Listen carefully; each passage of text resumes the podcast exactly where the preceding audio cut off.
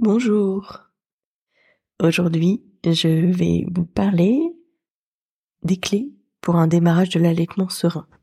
J'ai travaillé pour euh, cet épisode en collaboration avec Grandir Nature, une entreprise française qui propose la location de tire-lait depuis maintenant 20 ans en France et qui, bonne nouvelle, commence la location également en Belgique. Leur équipe, elle vous informe, elle vous conseille pour choisir le tire-lait qui correspond à vos besoins pouvez euh, notamment louer le Super Tireless Spectra qui est mondialement connu pour euh, son efficacité et pour sa qualité. Et tous les tirelets sont loués avec euh, un kit contenant les tailles de tétrelles les plus courantes, un sac de transport isotherme et un pain de glace pour pouvoir vous servir également en déplacement dès sa réception. Grandir Nature est partenaire de ce podcast et vous offre 15% sur une commande autre que la location de tirelet sur son site grandirnature.be avec le code bulle 15. Bonne écoute.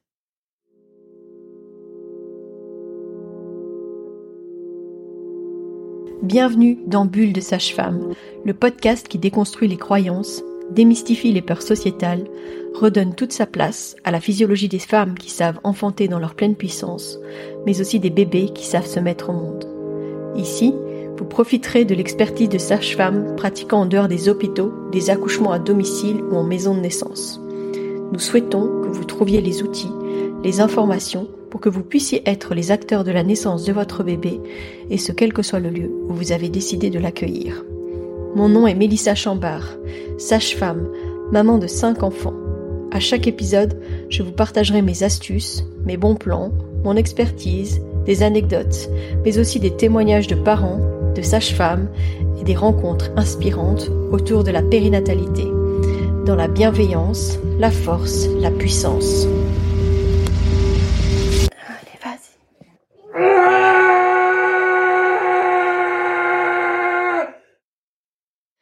Donc aujourd'hui, je vais vous parler avec vous des clés pour euh, un allaitement qui démarre sereinement et de surtout comment euh, les bonnes habitudes dès le départ peuvent aider. L'allaitement maternel, c'est pas toujours euh, une évidence et euh, c'est vraiment important de s'y préparer. Et je pense que bah, s'informer, écouter des podcasts, en parler avec les professionnels qui vous accompagnent, faire une préparation autour de l'allaitement a vraiment tout son sens.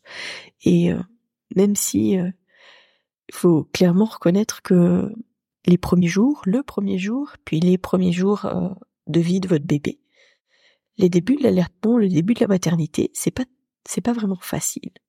Outre le fait que la naissance a pu se passer euh, totalement différemment de la manière dont vous l'aviez imaginé, avec peut-être euh, quelque chose qui a été plutôt traumatique, mais le postpartum de toute façon, de manière générale, les premières heures, puis les premiers jours, c'est pas forcément ce qui est le plus confortable entre euh, les, les tranchées, les lochis, donc les pertes qu'on peut avoir, la fatigue, si jamais euh, le travail a été long, qu'on n'a pas réussi à dormir, que le bébé a beaucoup pleuré, que... Donc clairement, euh, le début euh, de l'allaitement n'est jamais très serein, sans parler de la congestion qui arrive d'un seul coup parfois et qui met les mamans dans des situations où elles ont quand même un inconfort physique réel avec les seins qui, qui ont doublé de volume pendant la nuit et où le bébé qui arrivait peut-être à bien téter jusqu'à présent n'y arrive peut-être même plus. Les mises au sein, c'est c'est un peu chahuté. Le bébé qui met ses mains euh, devant sa bouche constamment parce que ben ça se passait comme ça in utero. Euh, les gestes à apprendre, à comprendre, c'est tout un apprentissage, c'est toute une manière de faire et c'est pas toujours gagné. Moi, j'ai tendance à dire que les premiers jours d'allaitement sont pas forcément confortables il vaut mieux le savoir, se préparer, savoir pourquoi est-ce que ça se passe comme ça pour pouvoir être accompagné correctement, pour pouvoir aller vers quelque chose de plus serein et de plus facile, de plus fluide. Mais ça permet aussi de savoir qu'il y a moyen de pouvoir aller vers quelque chose de plus simple et de plus fluide. Parce que si on imagine que ah mais ça ne marche pas maintenant, alors je veux arrêter parce que c'est pas confortable, euh, sans sans savoir et sans se rendre compte qu'en fait bah c'est pas confortable à ce moment-là précisément, mais que oh, ça peut s'améliorer de jour en jour. C'est vraiment une autre notion. On nous vend tellement de c'est pas censé faire mal ou euh, je sens une telle connexion avec mon bébé, c'est un moment merveilleux que quand les femmes évidemment elles ne ressentent pas ça les premiers jours, bah le, le poids est tellement grand qu'elles finissent parfois par arrêter d'allaiter à cause de ça. D'où l'importance de s'informer vraiment au prénatal. Est-ce que l'allaitement maternel c'est toujours naturel? Je suis pas si sûre que ça, et ça je vous en ai déjà parlé. Que en tout cas chez nous, en, Europe, j'ai envie de dire, euh, en France comme en Belgique, l'allaitement maternel n'est plus si naturel que ça parce que les femmes qui vont avoir un premier bébé n'ont pas, euh, la plupart du temps, n'ont jamais vu une femme allaiter devant elle. Il n'y a rien de naturel dans un geste qu'on n'a jamais vu faire. C'est différent d'une femme qui aura vu euh, sa mère allaiter ses frères, ses sœurs, j'en sais rien, mais en tout cas, ou une tante ou une voisine, en tout cas qui aura vu cet, cet aspect-là, cette manière-là de mettre les bébés au sein euh, et d'y voir quelque chose effectivement de plus logique, fluide, naturel, qui fait partie du quotidien. Non, la plupart du temps, chez nous, les femmes, elles se cachent, elles allaitent, euh, on dit en stumbling chez nous, euh, mais elles, elles, essayent de faire en sorte que ça ne se voit pas, que ça ne perturbe pas. Et du coup, euh, on en perd justement cette, cette transmission, on va dire, non, non verbale de ce qu'est réellement l'allaitement maternel. C'est pour ça qu'on est un peu gauche, qu'on a besoin d'aide, qu'on a besoin de temps aussi, et que il faut juste savoir que ça va s'améliorer petit à petit, au fur et à mesure. C'est euh, de l'apprentissage pour vous comme pour votre bébé que vous allez tâtonner pour trouver les bonnes manières de faire, que les premières fois vous allez sortir de chez vous et vous n'aurez pas votre coussin d'allaitement pour bien vous positionner, vous allez être un peu perdu. Et puis au fur et à mesure, en fait, vous pourrez allaiter dans n'importe quelle situation, n'importe quelle position.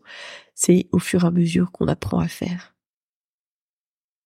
Donc l'importance d'être informé en prénatal est vraiment important, mais aussi le besoin d'avoir une sage-femme en postpartum qui viendra à domicile et qui pourra vous accompagner, s'assurer que tout est ok, vous donner quelques conseils si jamais c'est nécessaire, vous soutenir dans les premiers jours, les premières semaines, les premiers mois si jamais c'est nécessaire aussi. Évidemment, la première étape, ce sera la naissance. La naissance, c'est vraiment la première rencontre. On s'amourache l'un de l'autre il y a ce, contact et ces échanges de regards, euh, le poids à peau et en général la première tétée avec tout ce qui est mis en place pour que le bébé soit guidé jusqu'à aller vers le sein avec cette fameuse ligne brune, les mamans qui deviennent plus euh, foncées et euh, ce, cette substance qui est sécrétée par les glandes de Montgomery qui aide à hydrater les mamelons, mais aussi qui a cette odeur typique qui ressemble au liquide amniotique et donc qui attire les bébés. Alors oui, le pot à pot, le contact précoce, les tétés, précoces vont aider à la mise en route de l'allaitement, parce qu'en plus le bébé a beaucoup plus la capacité de pouvoir téter à ce moment-là, parce qu'en général, il est rempli de l'adrénaline de la naissance, donc il est beaucoup plus éveillé, beaucoup plus prêt euh, à y aller. Mais même en cas de naissance chamboulée, j'ai envie de dire, et dans les cas extrêmes où il y a eu par exemple une de césarienne en urgence sous anesthésie générale, et que la maman ne va pas être euh, tout de suite euh, éveillée, disponible pour pouvoir s'occuper de son bébé. Le fait de refaire du pot à pot dans les heures qui vont suivre, dans les premiers jours de vie, va aussi grandement aider à ces moments-là. J'avais oublié que le corps des, des mamans, le corps des parents reste le premier nid des bébés le contact précoce, le fait que votre bébé soit tout contre vous va aussi vous aider à sécréter les bonnes hormones, la prolactine, l'ocytocine, et ça va vous aider évidemment à la production de lait. Les tétées qui sont vraiment fréquentes sont importantes pour stimuler et en général le bébé va téter bien 8 à 12 fois minimum par jour. Ce qui est vraiment important, c'est d'allaiter dès les premiers signes d'éveil dès que le bébé est prêt à aller au sein.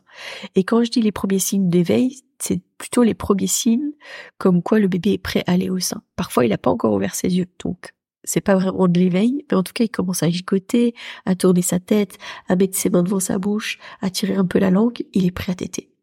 On dit aussi allaiter à la demande. À la demande, ça voudrait dire que le bébé pleure. On n'attend pas que le bébé pleure.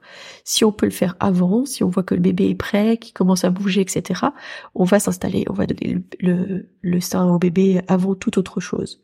Pourquoi avant toute autre chose? Parce que les bébés ont une capacité à téter de, de manière vraiment efficace pendant seulement quelques minutes dans les premiers jours de vie. Alors évidemment, ce qui sera intéressant aussi, c'est de voir à ce que la position soit optimale au maximum pour que la prise du sein soit correcte. Et pour ça, il faut que le bébé ait son ventre contre vous, le, le cou, le, le, la tête, le cou et le thorax bien alignés, pas du tout en torsion. Si jamais le bébé tête, il ne doit certainement pas avoir le ventre qui dit par exemple bonjour au plafond. Ça, ça veut dire qu'il est complètement en torsion. C'est comme si nous, on mangeait avec la tête complètement sur le côté. Difficile d'ouvrir la bouche pour pouvoir prendre le contenu d'une fourchette quand on est euh, avec la tête tournée. Au contraire, en général, on mange avec la tête bien devant soi pour pouvoir manger sereinement. Eh bien, c'est la même chose pour les bébés. Alors, avant, on parlait beaucoup du fait que c'était important de changer les positions, mais c'est pas forcément le cas. Si jamais vous avez la bonne technique, la bonne position, euh, qui est souvent liée avec la position que le bébé avait à la naissance et donc sa flexion de la tête, sa position, eh ben, ça sera très bien comme ça. Essayez des positions, en tout cas, où vous êtes aussi vraiment, vous, bien installé. Je dis souvent comme une princesse parce que ce qui est important, c'est qu'il n'y ait aucune tension, qu'on ait mis par exemple des coussins sous les genoux, euh, parfois un peu plus en arrière que ce qu'on imagine. Souvent, ce qu'on dit, c'est de bien vous caler, bien mettre des oreillers derrière vous, bien droite, avec le coussin d'allaitement. Mais c'est parfois des positions qui vont être plus difficiles à maintenir dans le temps, avec une tétée qui peut durer quand même plusieurs minutes, voire un quart d'heure, voire trois quarts d'heure parfois. Euh, rester dans cette position-là, en fait, souvent les mamans, elles s'affaissent sur elles-mêmes, elles redescendent.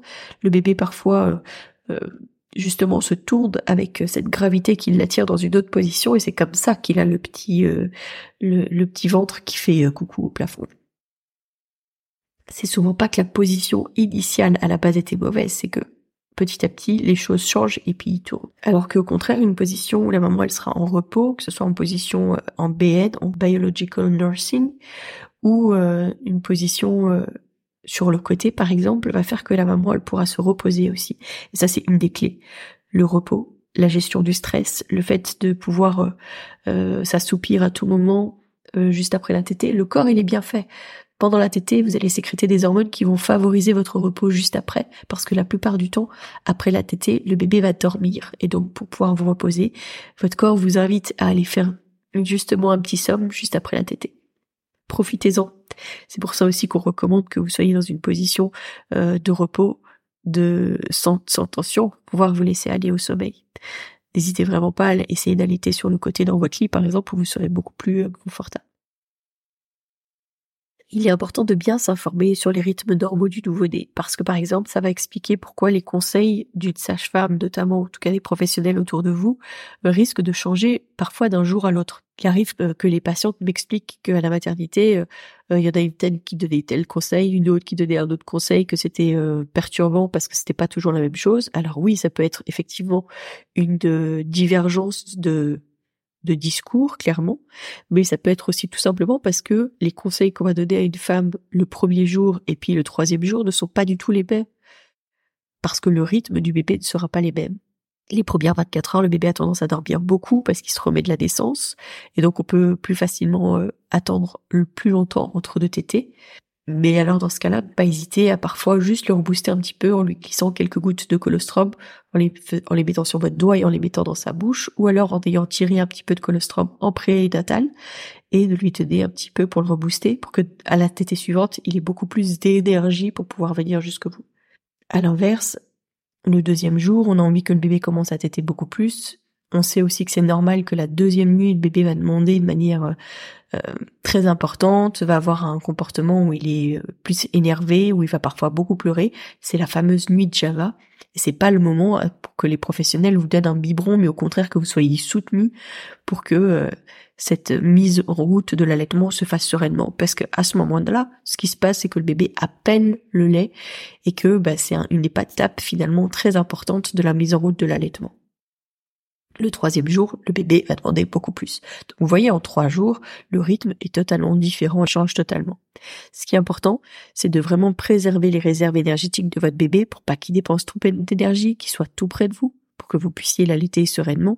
C'est pour ça que d'avoir le bébé tout contre soi permet de détecter le plus rapidement possible qu'il est prêt à aller au sein, qu'il puisse y aller directement le sein avant toute chose pour pas avoir à lui faire perdre de l'énergie dans par exemple un change, euh, si jamais euh, on se décide à changer le bébé avant de le mettre au sein, le bébé va pleurer sur la table allongée.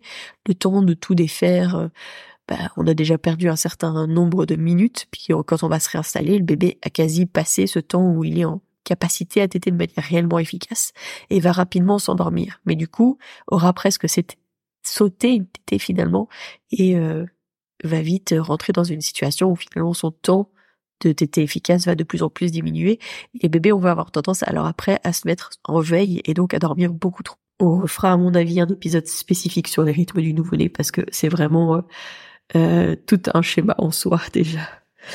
Éviter la tétine pour les compléments si jamais c'est nécessaire et au contraire au maximum aller vers le sein parce que la manière de téter sur une tétine et au sein est totalement différente et que ben on parle de cette confusion sein-tétine, c'est plus dans la manière dont il faut euh, tirer sur le biberon pour avoir du lait où il faut simplement écraser la tétine alors que pour aller au sein, le bébé utilise énormément de muscles, énormément d'énergie euh, et que ben, les bébés, c'est comme tout le monde, en fait, euh, s'ils peuvent aller vers la facilité, ils iront vers la facilité, mais s'ils se mettent en plus de ça à téter sur le sein comme sur la tétine, alors là, ils risquent de vous blesser.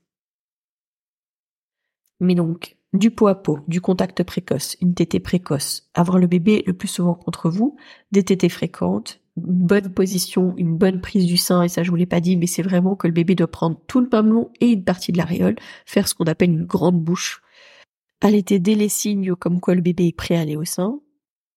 Vous-même, alimentez-vous bien et hydratez-vous bien. Ça, c'est vraiment important. C'est quelque chose qu'on néglige très souvent au postpartum. Les mamans, elles s'oublient, elles boivent pas, elles mangent sur euh, une tartine sur un bout de table, alors qu'au contraire, elle a besoin de quelque chose de très nourrissant pour elle et pour son bébé, quelque chose aussi qui va la réconforter. Donc vraiment, creusez sur l'alimentation, faites appel euh, déjà aux bonnes âmes autour de vous pour vous apporter de bons repas. On dit souvent que la règle c'est si vous venez voir le bébé, vous apportez à manger pour les parents. Du repos, euh, éviter les tétines et être attentif au rythme du nouveau-né. Les différentes étapes pour la mise au sein en tant que telle, c'est que dès que le bébé est prêt à aller au sein, oui, on va le mettre, mais avant ça, euh, les mamans allez faire pipi. Pourquoi? Parce que déjà ça va diminuer les douleurs que vous allez avoir pendant la tétée, les fameuses contractions, les tranchées. Parce que si l'utérus essaye de se contracter sur une vessie qui est, qui est pleine, c'est là où vous allez avoir des douleurs qui sont plus grandes. Et puis en plus, ça va vous permettre de pouvoir patienter et être en position sereine pendant toute la durée de l'allaitement si jamais vous avez été faire pipi avant. Donc première étape, je vais faire pipi. Puis vous installez confortablement en fonction de la position euh, euh, d'allaitement que vous allez utiliser, sans tension aucune, parce que vous devez vraiment pouvoir maintenir ce, ce moment-là pendant peut-être euh, une demi-heure, trois quarts d'heure. Dès les signes que le bébé est prêt, comme j'ai dit tout à l'heure, le sein avant toute chose, mais d'abord aller faire pipi, et puis avoir tout à portée de main pour pouvoir boire, manger un petit quelque chose, un petit steak, un petit des petites amandes, des petites boules d'énergie, et puis euh, aussi euh, de quoi gérer les nécessaires du bébé, un tétra, des langes, une tenue de rechange peut-être tout à portée de main pour être le plus confortable possible et surtout ne pas trop se mobiliser, rester dans des positions où on est confortable.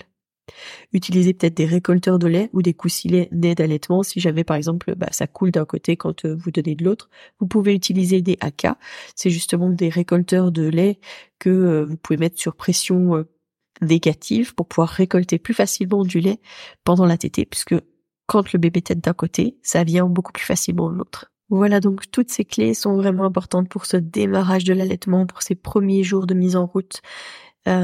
Vraiment, faites appel à une sage-femme pour vous accompagner dans les premiers jours de vie, euh, dès votre retour à la maison également, pour pouvoir euh, vous, vous conseiller, vous euh, soutenir, vous donner les clés parfois que vous n'avez pas eu ou que vous avez perdu de, de, vue parce que bah avec l'arrivée du bébé tout est un peu chamboulé. Et vraiment se faire accompagner de manière qualitative c'est aussi une des clés donc n'oubliez pas que vous pouvez avoir vraiment des dispositifs qui vont vous aider pour votre allaitement, que ce soit des coussins, des coussinets, des euh, récolteurs, euh, toutes ces, toutes ces petites fournitures là euh, qui peuvent vraiment vous aider et faciliter votre quotidien, que vous pouvez justement trouver sur la boutique en ligne grandirnature.be et vous avez droit au code BULLE15 qui vous offre 15%. Je vous donne rendez-vous la semaine prochaine. D'ici là, portez-vous bien. Si vous souhaitez échanger à propos des différents sujets abordés dans ce podcast, vous pouvez interagir sur les posts dédiés à chaque épisode sur nos réseaux sociaux Facebook et Instagram. Vous pouvez également me joindre par email à melissa avec un y, avec un d, gmail.com. Je serai également ravie de collaborer avec vous, que ce soit pour un témoignage, une rencontre ou pour savoir quel sujet vous intéresserait à l'avenir. Je vous invite à vous abonner pour ne rien louper des prochains épisodes mettre des étoiles, des commentaires et surtout à partager pour faire rayonner, voyager ce podcast, pour démystifier l'accouchement en dehors de l'hôpital, parler de ses suivis, de ses naissances et continuer à accueillir en douceur les adultes de demain.